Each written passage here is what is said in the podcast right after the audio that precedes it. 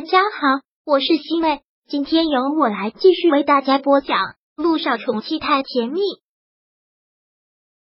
第七百零八章涟漪的在意。涟漪看到他这个样子，真的是又心疼又生气，都不知道该怎么说好了，搞得自己哭笑不得。穆思辰，我看你还真的是活该这么疼，都到什么时候了，还跟我耍贫嘴？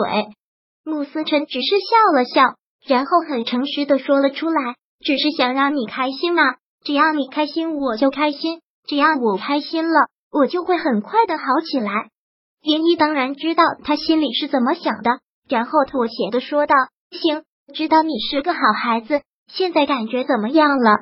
我一直都好好的，下午学的东西多困了，所以睡了一觉。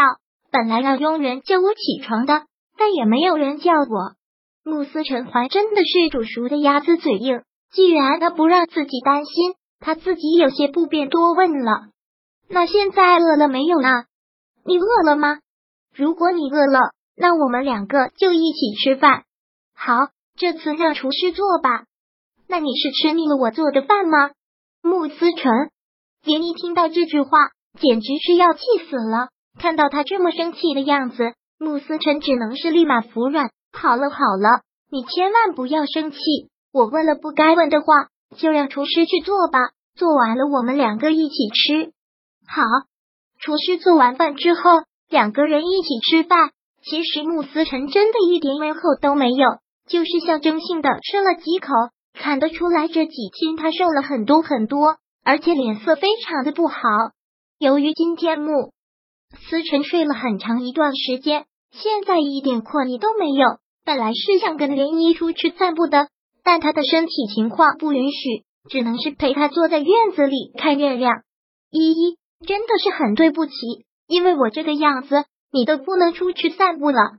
涟漪看他这么自责的样子，连忙说道：“你还真是个傻小子，在这里坐着看会月亮多惬意呀，为什么一定要出去散步呢？真的吗？你真的觉得很舒服吗？对呀。”多么好的那种感觉啊！涟漪又抬头看了看天上的月亮，忍不住就感慨：活了这么多年，好像真的没有享受过生活，从来没有哪一个晚上能够这样静下心来看一看月亮。为什么不能坐在这里看一看月亮呢？是因为你以前太忙了吗？涟漪很自嘲的笑了笑，摇了摇头：也不是忙，是没有那个心思吧。也没有一起陪着看月亮的人哦。穆斯辰似懂非懂的这么应了一句，然后说道：“不知道我以前的时候有没有这样看过月亮，一点都不记得了。”又说到了这个问题，涟漪看着他问道：“思辰，你实话告诉我，你想记起以前的事情吗？我以前的事情里面有你吗？”涟漪摇了摇头，看到他摇头，穆思辰则学话说道：“那我就对于想起以前的事情。”无所谓了，想起来又能怎么样呢？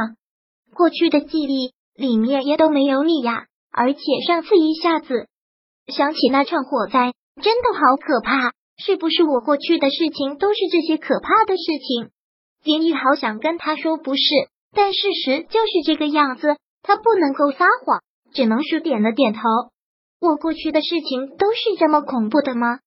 连漪也不想完全的打击他。打击他继续治疗的信心，但又不想说实话，所以很矛盾。思辰，就不要想这个了，让一切都顺其自然吧。如果想起来就想，想不起来就算了。等我再跟爷爷说一说，不要再强求了。让你失忆，也许也是一种天意，又何必再强求呢？慕思辰听涟漪这么说，真的觉得自己特别的幸福。依依，能遇到你是我这辈子最开心的事情。我感觉现在我走路已经越来越好了，我以后就不用一瘸一拐了。当然，思辰这么厉害，会很快跟正常人一样走路的，这个我早就说过了。嗯，涟漪其实特别喜欢现在这样的生活，过得很充实，充满了一种谈恋爱的浪漫。也许是一种错觉，但他就是这样的感觉，一种久违的恋爱的悸动。第二天，林姨找机会还是跟老爷子说了自己的想法。老爷子听了他这个想法，也只能是无奈的蹙眉。我也不想逼着思辰去拼命的想，也不想让他想起他以前那么痛苦的过往，但不能一直都让他只有几岁的智商，一直都让他脑子一片空白。他是天灵酒庄的继承人，他不能够一直是这个样子，再一直这样强迫他，难道不会适得其反吗？我真的不想看到他这样，丫头，看得出来你是真心的心疼思辰，我是他的亲爷爷。我怎么能不心疼他呢？哎，我也是没有办法。我真的不是很明白，您为什么一定要把天灵酒庄传给思辰呢？木南风才是穆家的长子，不是吗？思辰他其实也不在意这个的。以前他就是特别喜欢创作，他是一个作家，他对管理酒庄这种事情根本就不热衷。我看过他以前的日记，他也没有心思要掌管天灵酒庄。他其实也是想让他大哥来掌管的。